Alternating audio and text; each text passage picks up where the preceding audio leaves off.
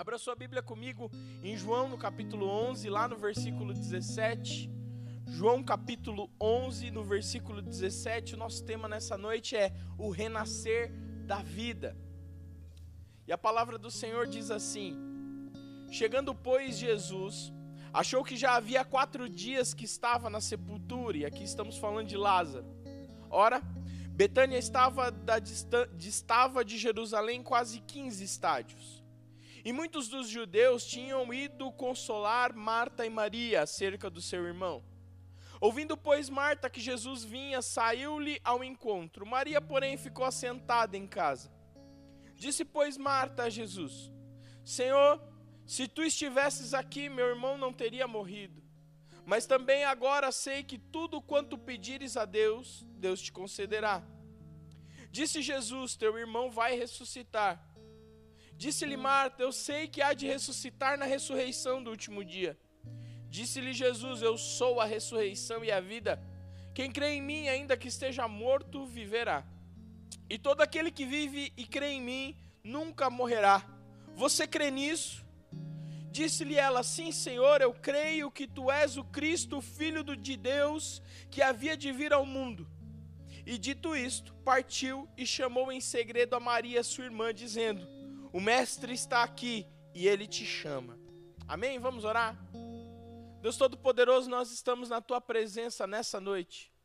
Nós engrandecemos o teu nome, papai, porque distante, Senhor, fisicamente, mas juntos no trono da graça, nós nos assentamos aos teus pés. E nós clamamos que a tua palavra seja viva e eficaz, como ela mesma diz que é, e ela penetre no nosso coração nessa noite cumpra o propósito que o Senhor tem para fazer em nós. Pai, no nome de Jesus eu me calo. Eu calo o que penso, que sei, o que eu acho, para que a tua palavra fale através de mim, para que seja a tua vontade sobre a minha vida e sobre a vida de cada um que tem ouvido. Pai, no nome de Jesus, quem tem ouvido, ouça o que o Espírito do Senhor tem para falar nessa noite, para tua glória, Pai. Que o Senhor seja exaltado neste lugar. Ao inimigo das nossas almas, nós declaramos: se cale e bata em retirada no nome de Jesus. Mas que a única voz seja a tua, no nosso coração, na nossa mente. Toda preocupação caia por terra todo o empecilho, todo impedimento caia por terra agora, em nome de Jesus. Nós declaramos que bata em retirada para a tua glória toda ação do inferno e que em nome de Jesus todos nós possamos ter a certeza de que o Senhor falou conosco para a tua glória, no nome de Jesus. Amém. Meu irmão, minha irmã, esse não parece ser o texto ideal para se ler numa sexta-feira de Páscoa.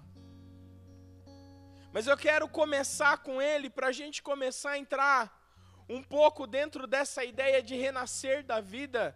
E eu quero começar com essa situação que Jesus passa e que, que essa família, a família de Marta, de Maria e de Lázaro passam. Mar, é, Lázaro estava morto já há alguns dias. E Jesus chega aonde ele estava, em Betânia.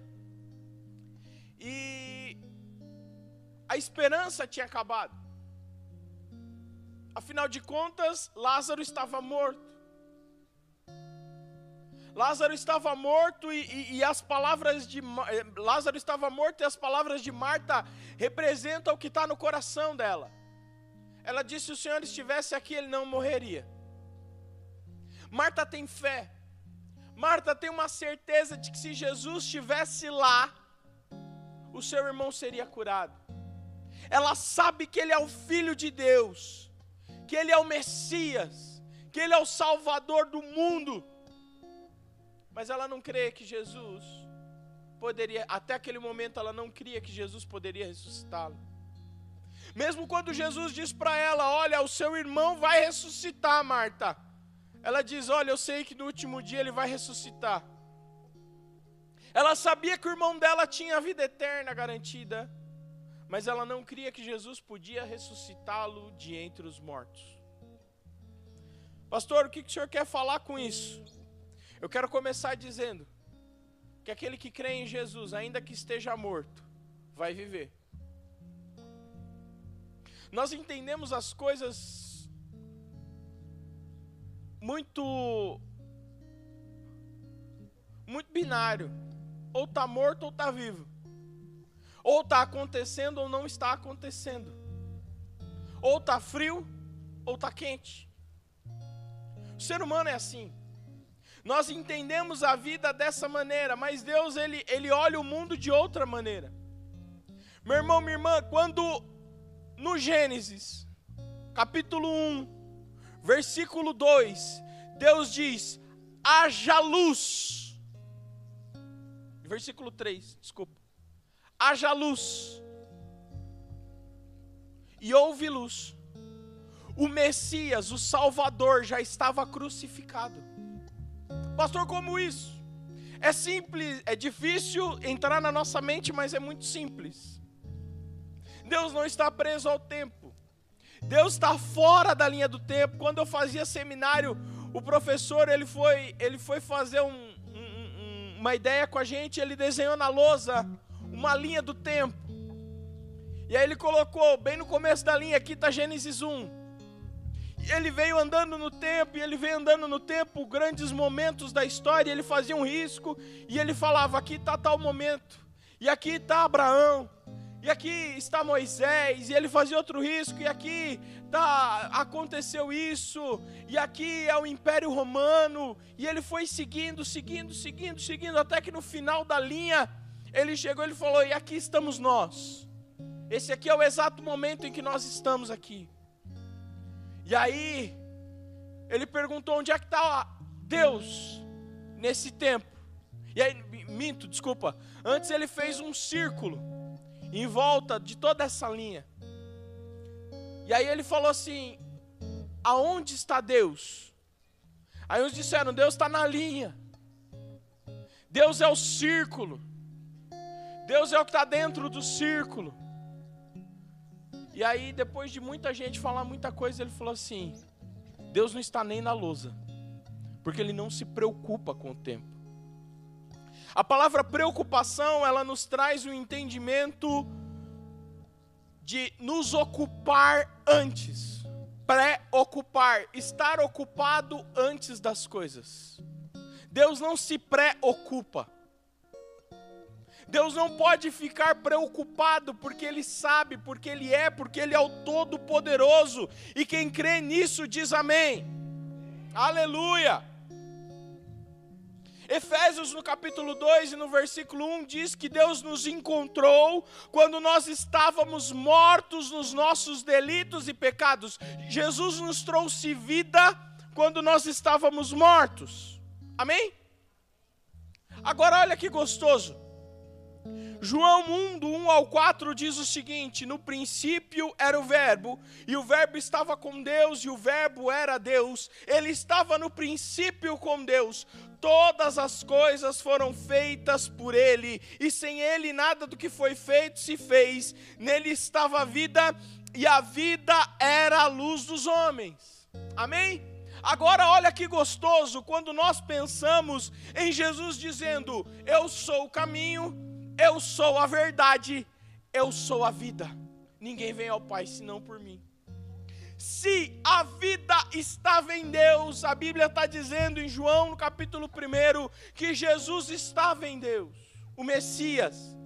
E aqui ele está falando da ideia da salvação, a salvação que chegaria a nós estava em Deus desde o princípio, quando Deus disse haja luz, a, o plano de salvação já estava em Deus. A vida, como nós entendemos, nasce lá em Gênesis 1.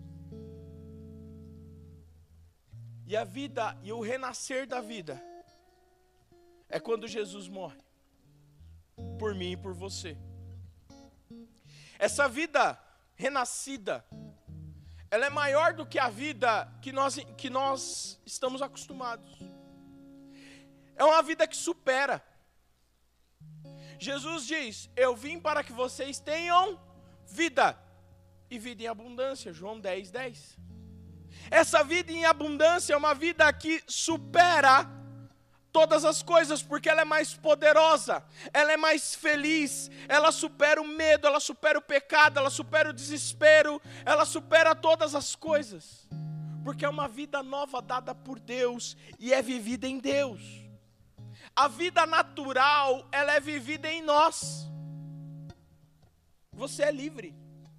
Todas as coisas são lícitas a você e todas as coisas são lícitas a mim.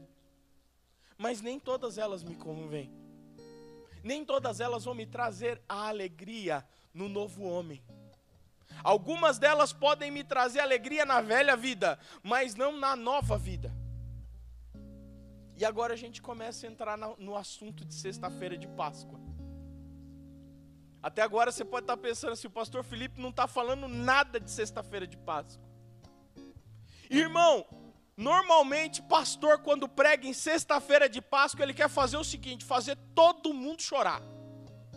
E eu não vou tentar te fazer chorar. Se você chorar, o Espírito Santo de Deus em você. Jesus sofreu, sofreu. Quinta-feira ele apanhou, ele apanhou.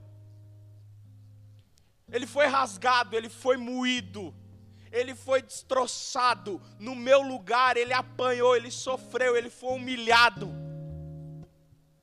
Mas ele estava se entregando. E sim, o amor gera morte a morte da entrega. Uma vez, no seminário, numa última aula, eu fui obrigado a ouvir um professor dizer o seguinte: Jesus não morreu em uma cruz, porque o amor não gera morte. Eu queria ter tido a oportunidade de respondê-lo, naquela aula ele falou que ninguém podia interrompê-lo. E acabei ficando em silêncio, mas eu gostaria de um dia encontrar com ele e só ler João 10, João 15, 13 para ele. E a palavra de Deus diz assim: Ninguém tem maior amor do que aquele que dá a sua vida pelos seus amigos. Desde o princípio, Jesus sabia o plano da salvação. Jesus já conhecia a palavra, Jesus já conhecia as Escrituras profundamente, os elementos da sua vida e da sua morte. O homem Jesus. E ele diz para os seus discípulos que agora que ele já não está mais chamando de servos, ele está dizendo amigos. Porque o amigo, não, o servo não sabe para onde vai o seu senhor, o servo não sabe o que, vai acontecer com o seu mestre, mas o amigo sabe. O amigo sabe se o amigo está bem. O amigo sabe se o amigo está triste. Essa, nos últimos dias eu, eu mandei uma mensagem para um amigo meu e ele só me respondeu com, com duas frases.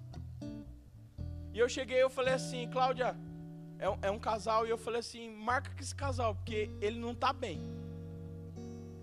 Ele me respondeu desse jeito. Ele é meu amigo. Eu falei, tem alguma coisa acontecendo. Vamos conversar, vamos tentar ajudar, vamos orar junto. Jesus se apresentou, ele se deu como amigo para os seus discípulos. Ele disse: Eu vou morrer não só pelos servos, eu vou morrer pelos amigos. E não existe maior amor do que esse. O amor de Jesus por nós foi dessa maneira. Mas como que eu dou a minha vida? Como que Jesus, na verdade, dá a sua vida por nós. Lá em Isaías, no capítulo 53, no versículo 5, diz o seguinte: 5 a 7. Mas ele foi transpassado por causa das nossas transgressões, foi esmagado por causa das nossas iniquidades, o castigo que nos trouxe a paz estava sobre ele e pelas suas feridas fomos curados. Todos nós, como ovelhas, nos desviamos, cada um de nós se voltou para o seu próprio caminho e o Senhor fez cair sobre ele a iniquidade de todos nós. Ele foi oprimido, afligido e contudo não abriu a sua boca, como um cordeiro foi levado para o matadouro, e como uma ovelha que diante dos seus tosqueadores fica calada, ele não abriu a sua boca. Jesus se entregou por mim e por você e tomando as palavras de Paulo, dizendo: O pecador mais miserável sou eu. Dessa maneira. E nós, como ovelhas, nos desviamos dele. Escolhemos seguir o nosso próprio caminho, como os discípulos, num primeiro momento, escolheram viver o seu próprio caminho. Pedro, você não vai mais pescar peixe. Você não tem mais parte com peixe. A partir de hoje, Pedro, você é pescador de homens. Jesus morre e a primeira coisa que Pedro vai fazer é pescar peixe. Mas é fácil falar de Pedro quando nós temos o nosso plano B guardado debaixo do banco. Quando nós dizemos, Jesus, eu vou fazer a tua vontade, mas se nada der certo, eu tenho um plano aqui. Meu irmão, minha irmã, Jesus, em nenhum momento teve um plano B. Mesmo quando ele diz, Pai, se possível, afasta de mim esse cálice. Não tinha plano B. Era nascer, crescer, pregar, curar as pessoas, apresentar o reino de Deus ao mundo, morrer e ressuscitar e continuar sentado ao lado de Deus, ao lado direito de Deus. Esse era o plano de Jesus. Não tinha plano B. E ele veio e cumpriu o seu plano, sabendo que ele ia sofrer tudo isso, nos chamando de amigos. É isso que dói. Meu irmão, minha irmã, não me dói quando, quando eu assisto o filme Jesus e eu vejo Jesus sofrendo. Não me dói a ideia de que Jesus simplesmente sofreu. Me dói a ideia dele estar tá apanhando, dele estar tá sofrendo, dele estar tá tomando todas aquelas chibatadas e pensando, é pelo meu amigo Felipe. Isso me dói. Porque eu falo, Senhor, eu não sou digno. É muito fácil dizer para Jesus o que João disse quando João Batista vai batizar Jesus, quando Jesus entra dentro da água, ele diz: Eu não sou digno de desamarrar suas sandálias, Jesus. Eu não posso te batizar, não. O Senhor é maior do que eu. O duro não é isso. O duro é olhar para Jesus sofrendo no meu lugar. E eu falando, Senhor, quem tinha que estar tá ali sou eu. Mas é muito gostoso eu não quero falar só da parte dura, eu quero falar da parte gostosa. É que mesmo sabendo de tudo isso, ele olha para Nicodemos e diz assim: Na verdade, na verdade eu te digo, que aquele que não nascer de novo não pode ver o reino de Deus. Mas ele sabia que só podia alguém nascer de novo se ele morresse. Não tinha nova vida se ele não morresse. Ele está falando para Nicodemos, ele está revelando uma verdade para Nicodemos. Olha, Nicodemos, para entrar no céu, alguém tem que nascer de novo. Só que para alguém nascer de novo, alguém tem que entregar a sua vida. Dentro nas entrelinhas está escrito isso. Aí ele está dizendo assim, Nicodemos, quem dá a vida sou eu. E quem vive ela é você, em mim. Aí ele vai dizer no versículo 6: O que é nascido da carne é carne, e o que é nascido do Espírito é Espírito. Não te maravilhes de eu ter te dito: necessário vos é nascer de novo. Quem já nasceu na carne diz amém. Eu já nasci. Há 30 e alguns anos atrás, não precisamos entrar em detalhes. Detalhes, o, o, o que vem depois do primeiro número é um detalhe. Há 30 e alguns anos atrás, a minha mãe me deu a luz. Nasci bonito do jeito que já sou. Não sei porque riram. Nasci e eu tive a minha primeira vida. Agora a nova vida, ela vem no decorrer da vida. E não foi no dia que eu vim para a igreja. A nova vida não acontece quando nós viemos a primeira vez para a igreja, não é quando nós começamos a gostar das músicas, não é quando nós choramos a primeira vez com uma palavra, não é quando nós compramos uma Bíblia e nós começamos a ler ou começamos a ler no celular. A nova vida começa quando eu digo: Jesus, eu estou pronto para morrer em mim mesmo, para que o Senhor viva em mim.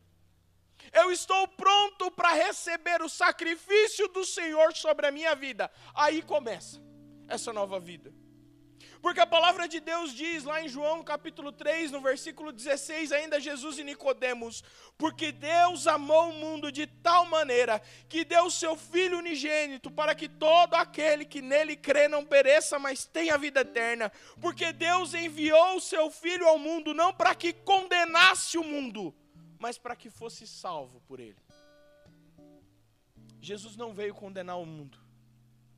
Jesus não veio para dizer todos vão para o inferno. Ele veio para dizer todos estavam caídos, mas eu quero levantar todos, mas eu só levanto aquele que crê. A nova vida começa quando eu começo a crer, quando, eu, quando isso entra dentro de mim, quando essa verdade entra dentro do meu coração e eu aceito Jesus como único e suficiente Senhor e Salvador da minha vida. Meu irmão, minha conversão não começou no dia que eu fui batizado, começou bem depois. Pastor, mas você vivia uma vida de pecado, você vivia uma vida longe dos caminhos do Senhor, você vivia uma vida de devassidão? Não. Eu só não era próximo dele. Eu não era, ele era meu amigo, mas eu não era amigo dele. Ele me chamava de amigo, e eu chamava ele de Jesus é um cara que eu conheço. A vida como nós entendemos é muito pequena perto de uma nova vida e de uma vida renascida. Jesus, o homem, subiu na cruz, foi levado até ela, foi maltratado, foi humilhado, e quando ele diz, está consumado, é muito gostoso quando a gente começa a pensar nisso, meu irmão e minha irmã, que a gente começa a receber verdades que a gente não parou para pensar antes. Tem gente que diz que quando Jesus diz está consumado, entrega o seu espírito, o inferno começa a fazer uma festa. Eu já ouvi um monte de pastor pregando isso. Que o inferno, irmão, se entrou em festa. E aí o inferno fazia barulho. E o diabo estava feliz porque tinha vencido, irmão. E tem dois lugares no cosmos que conhece bem a palavra de Deus, que todo mundo lá é entendido de Bíblia. É o céu e o inferno. Aqui no meio a gente está começando, a gente está engatinhando. No céu todo mundo entende a palavra de Deus porque vê ele face a face. No inferno, porque todo mundo teve que aprender para saber quando é que eles iam apanhar. Agora, irmão, Jesus sabia que ele ia vir, ia morrer, ao terceiro dia ressuscitar. O diabo não, né? Não, o diabo é burro. E aí todo mundo diz: o inferno estava em festa quando Jesus morreu. Meu irmão, minha irmã, ele estava quietinho. O inferno entrou em silêncio total, morrendo de medo e, e, e só esperando as horas, os minutos, a hora que o Senhor ia se levantar como vivo. E o desespero do inferno ia piorar. Eu imagino o diabo chegando para os diabinhos, para os diabetes, e falando assim: fica todo mundo quieto, ninguém abre um pio. Quem sabe ele vai lá se preocupar com Osasco e esquece a gente aqui. A palavra de Deus diz em Gênesis no capítulo 3, versículo 14: Então o Senhor Deus disse à serpente: Porquanto fizeste isso, maldita será mais do que toda a fera, e mais do que todos os animais do campo. Sobre o teu ventre andarás, e do pó, e do pó comerás todos os dias da tua vida. E porém inimizade entre ti e a mulher, e a e entre a tua semente e a sua semente, esta te ferirá a cabeça, e tu lhe ferirás o calcanhar. Você acha que o diabo já não estava preparado para a morte de Jesus? Você ainda tem essa ilusão de que ele estava fazendo alguma festa? Desde o Gênesis ele sabia que essa morte ia gerar vida para mim e para você, meu irmão. E ao terceiro dia ele se levantou como vivo as mulheres vão procurá-lo, as mulheres chegam no seu túmulo, e eu amo, irmão, mas eu amo. Todo domingo de Páscoa eu posto o mesmo versículo, e domingo eu vou postar o mesmo de novo. Eu tenho problema com isso. A palavra de Deus é a mesma.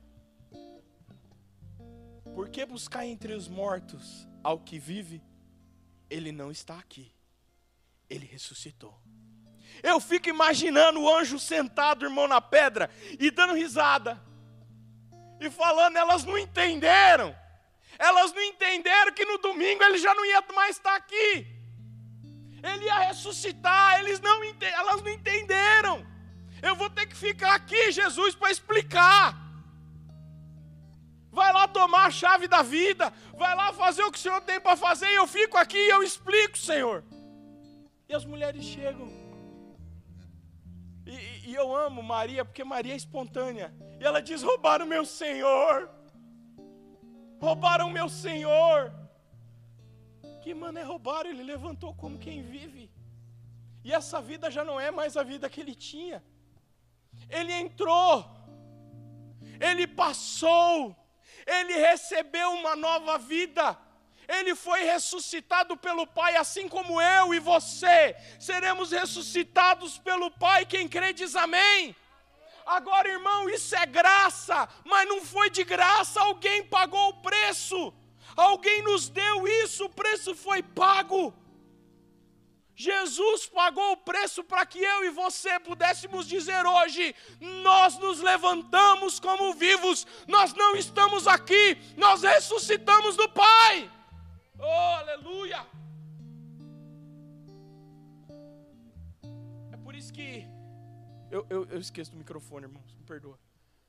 É por isso que lá em Gálatas 2,20, Paulo toma coragem e diz: Eu já estou crucificado com Cristo. Essa vida que eu estou vivendo, ela não é a minha vida ela é a vida de Deus em mim, é a vida de Jesus em mim. Já estou crucificado com Cristo e vivo não mais eu, mas Cristo vive em mim, e a vida que agora vivo na carne, vivo pela fé do Filho de Deus, o qual me amou e se entregou a si mesmo por mim. Mas espera aí, Paulo ainda não tinha morrido e ainda não tinha ressuscitado. Ele já entende que lá na frente, ele já, Paulo já morreu, mas naquele momento que escreve está vivo. Ele ainda não tinha ressuscitado, mas na mente dele ele já ressurgiu. Por quê? Porque ele entendeu que ele vai para o céu com Jesus. Mas o céu não começa só lá no céu, a vida no céu começa aqui. Pastor, que confuso isso. A vida no céu não começa no céu. A vida no céu começa hoje. A vida no céu começa agora. E é nessa hora que eu falo isso, as pessoas devem pensar assim: tá doido? Enlouqueceu de vez, ele, não, ele é, é alienado, ele não vê notícia. Como é que a gente está vivendo no céu e tem um monte de gente morrendo de Covid? Você pode estar tá ouvindo aí, pode achar que eu estou zombando de você. Porque às vezes você está assistindo isso e perdeu alguém da sua família. Eu não estou zombando de você, não, meu querido, minha querida. Eu quero que você entenda uma coisa: que no final dos tempos, Jesus já havia nos dito que dias maus chegariam, que doenças chegariam, que guerras chegariam. Mas deixa eu te contar uma coisa. Eu li esse livro inteiro. E a vida não acaba aqui. Eu não sou um cidadão daqui.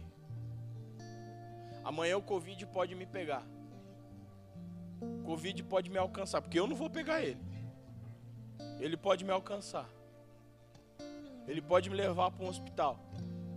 Ele pode me levar daqui. Mas ele não pode tirar uma coisa. Jesus Cristo vive em mim. E naquele dia, no dia da trombeta, hoje na hora do almoço a gente estava conversando sobre isso. A gente vai estar tá preocupado com qualquer outra coisa. A gente vai estar tá trabalhando, outros vão estar tá cuidando da casa, outros vão estar tá trocando uma fralda, e a gente só vai ouvir o. Vai ser mais bonita a trombeta. Mas comece a imaginar a sua trombeta aí. Meu irmão, sexta-feira de Páscoa não é o dia que eu penso no Jesus morto. Não é. É o dia que eu penso no Jesus ressurreto. É no dia que eu penso no Jesus que encontra Pedro. Irmão, Pedro, eu, Pedro para mim é um dos personagens da Bíblia mais espontâneos. Pedro estava pescando pelado. Pelado, sem roupa. Eu imagino o calor que devia estar. Tá. E aí, o Jesus que está na beira da praia, com peixe pronto, assando peixe. E ele mergulha na água e ele vai de encontro a Jesus, porque ele, na mente de Pedro deve estar o seguinte: mas que besteira que eu fiz. Eu neguei ele. Eu voltei para pescar quando ele falou que eu devia ficar em Jerusalém. Eu devia ficar lá cuidando das coisas e, e eu vim para cá pescar. E ele veio me buscar aqui na praia. Eu, eu amo Pedro porque ele, ele chega diante de Jesus mesmo sabendo que ele fez tudo errado. Mesmo um pouquinho antes de Jesus ser tirado dele, ele ter arrancado a orelha do soldado. E Jesus dito para ele: Quem anda com espada vai morrer, Pedro. Está fazendo errado. Ele fala: Ele vem me buscar aqui. Meu irmão, minha irmã, eu quero ter essa fé no meu coração. Porque a vida que nós vivemos com Ele é uma vida renascida. E não é a vida como o mundo entende. É a vida que o Espírito de Deus nos leva a entender. E Pedro entendeu isso quando Jesus pergunta para ele: E vocês? Quem dizem que eu sou? Todo mundo fica quieto, mas Pedro foi o único afoito a dizer assim: Tu és o Cristo, o Filho do Deus vivo. Aí Jesus dá a resposta mais gostosa que existe para a gente ouvir: Pedrão, não foi nem carne nem sangue que te revelou isso, foi o próprio Espírito de Deus que revelou isso no teu coração. Pedro está entendendo que ele está cheio do Espírito, que o Espírito de Deus está nele. Ele está aprendendo a dar liberdade para o Espírito Santo de Deus. E ele está entendendo que essa vida nova ela é diferente. Ela não é a vida que o mundo dá. É a vida, meu irmão. Que a gente tem alegria mesmo em tempo de tristeza. Que a gente tem paz mesmo no, no, no, no tempo da guerra. Que a gente tem saúde mesmo quando nós passamos por doença. Que é a vida que nós temos comunhão mesmo quando nós precisamos estar sozinhos. É a vida que supera a morte. Agora, pensa bem comigo uma coisa. Jesus morreu por mim e por você. E ele foi ressuscitado pelo Pai. O que, que precisa morrer em mim e em você? Para que a gente possa desfrutar a vida com Ele. A gente já está partindo para o fim. E Mateus 26, no versículo 49, 50, diz assim: E logo, aproximando-se de Jesus, disse: eu te saúdo, mestre. E o beijou. Jesus, porém, lhe disse: Amigo, por que você vieste? Então, aproximando-se eles, lançaram mão de Jesus e o prenderam. Judas vendeu Jesus. E você sabe o que, que Judas está esperando nessa venda? Uma revolução. Jesus vai ser crucificado. Jesus vai ser crucificado, não, Jesus vai ser preso. Na hora que ele estiver na frente de Pilatos, ele vai se levantar igual ele se levantou aquele dia lá no templo, e vocês vão ver. Ele vai quebrar tudo. Judas está esperando uma revolução. E eu acho que ele pensou assim: eu vou dar uma forcinha para Jesus, que eu acho que Jesus não está tendo coragem. Ó, Jesus vai estar tá lá no monte orando. Vai estar tá escuro. Quando a gente chegar lá, eu dou um beijo nele para vocês saberem que é ele. Agora pensa bem comigo. No escuro. Todo mundo parecido.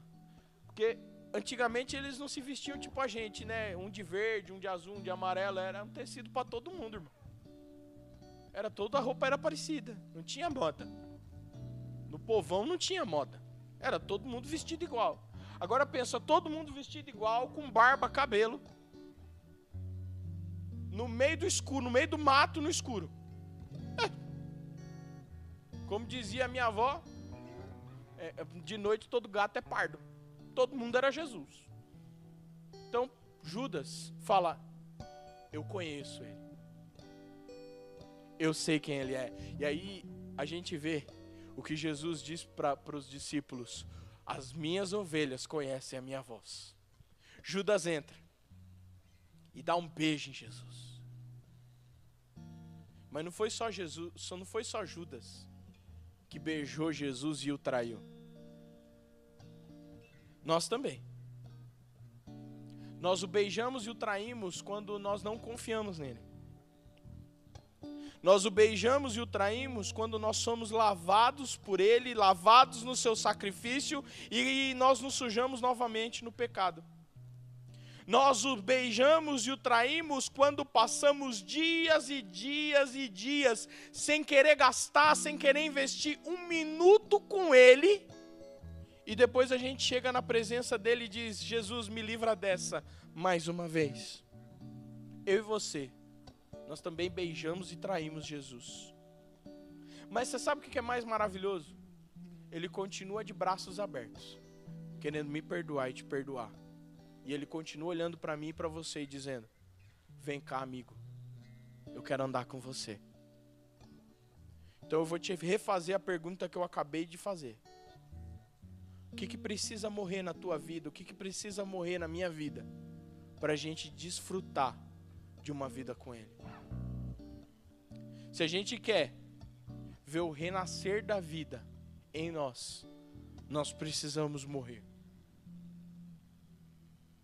Nós estamos num tempo em que tudo é dúvida, que a gente não sabe nada. A gente vê gente pegando Covid e a pessoa é extremamente saudável e vem a falecer. Tem uns que você fala assim: se Fulano pegar, vai morrer. O, o Fulano pega e passa melhor do que os outros, porque a gente não sabe. E esse é o grande problema que tem assustado a humanidade: é não saber, é a dúvida.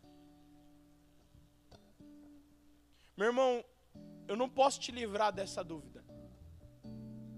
Não tem um versículo que eu possa ler que vai te livrar de todas as dúvidas. Mas eu tenho um versículo que pode te trazer esperança. Eu sou a ressurreição e a vida. Quem crê em mim, ainda que esteja morto, viverá. Jesus Cristo é a salvação. Eu preciso dele. Você precisa dele. Como eu falei, tomando as palavras de Paulo, dos pecadores eu sou mais miserável. E eu quero, em nome de Jesus, terminar como Paulo dizendo: Combati o bom combate, acabei a carreira, guardei a fé, agora é só o céu agora é só ver a glória. Eu quero ser ressuscitado, mas eu não quero só ser ressuscitado no último dia. Eu quero morrer em mim mesmo e ser ressuscitado nele todos os dias. Eu quero viver nele todos os dias. Eu quero ouvir a voz dele gritando para mim: Felipe, vem para fora, porque aí dentro não é o teu lugar. E eu não estou falando só de morte física, não, meu irmão. Porque se Deus quiser me livrar da morte, Ele me livra. Se Ele não quiser, eu morro. Estou falando de vida espiritual. Que só Ele pode nos dar. Que só aceitando Jesus como único e suficiente Senhor e Salvador das nossas vidas, nós podemos ter. Pai, nós estamos na Tua presença, Deus. Nosso coração está quebrantado na tua presença, Pai. E a tua palavra nos diz que um coração quebrantado e contrito o Senhor não despreza. Pai, no nome de Jesus, Senhor, nós nos rendemos diante de Ti. E nós nos vemos, Senhor, diante do sacrifício de Jesus nessa noite. Nós nos vemos nesse momento diante do teu amor revelado a nós através do sacrifício de Jesus. E Ele mesmo orando por nós, disse que nós não somos deste mundo. E que o Senhor nos santificasse na tua verdade. Deus Todo-Poderoso, em nome de Jesus, nós nos rendemos aos teus pés. Em primeiro lugar, Senhor, nós dizemos: nos perdoa. Nos perdoa por todas as vezes, Senhor, que nós beijamos Jesus e o traímos. Senhor, por todas as vezes que o mundo pareceu ter uma vida mais bela, por todas as vezes que nos encantamos com as coisas deste mundo, ou até mesmo nos encantamos com as preocupações da vida, ou até mesmo nos preocupamos com as coisas que o Senhor nos deu e que nós acabamos tornando as ídolos.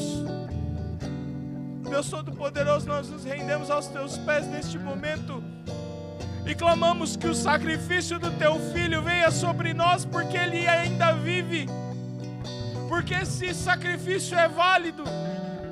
E a tua palavra nos diz, Senhor, que todo aquele que confessar o pecado, o Senhor é fiel e justo para perdoar. E Deus, em nome de Jesus, nós confessamos diante do Senhor todas as vezes que nós não demos valor à graça, todas as vezes que nós não demos valor à tua misericórdia, todas as vezes que nós colocamos de lado a vida. E que o Senhor venha nessa noite sobre cada um de nós, sobre cada um que tem ouvido essa palavra, sobre cada um que entendeu, Senhor, o que o Senhor tem para nós nessa noite e venha refazer renascer a vida do Senhor em nós. Venha fazer renascer a vida do Senhor sobre os nossos corações e que isso seja para a tua glória e que a partir de hoje nós venhamos a viver uma nova vida, uma vida pautada na tua palavra, uma vida pautada na tua presença, para a tua glória, Deus Todo-Poderoso, em nome de Jesus.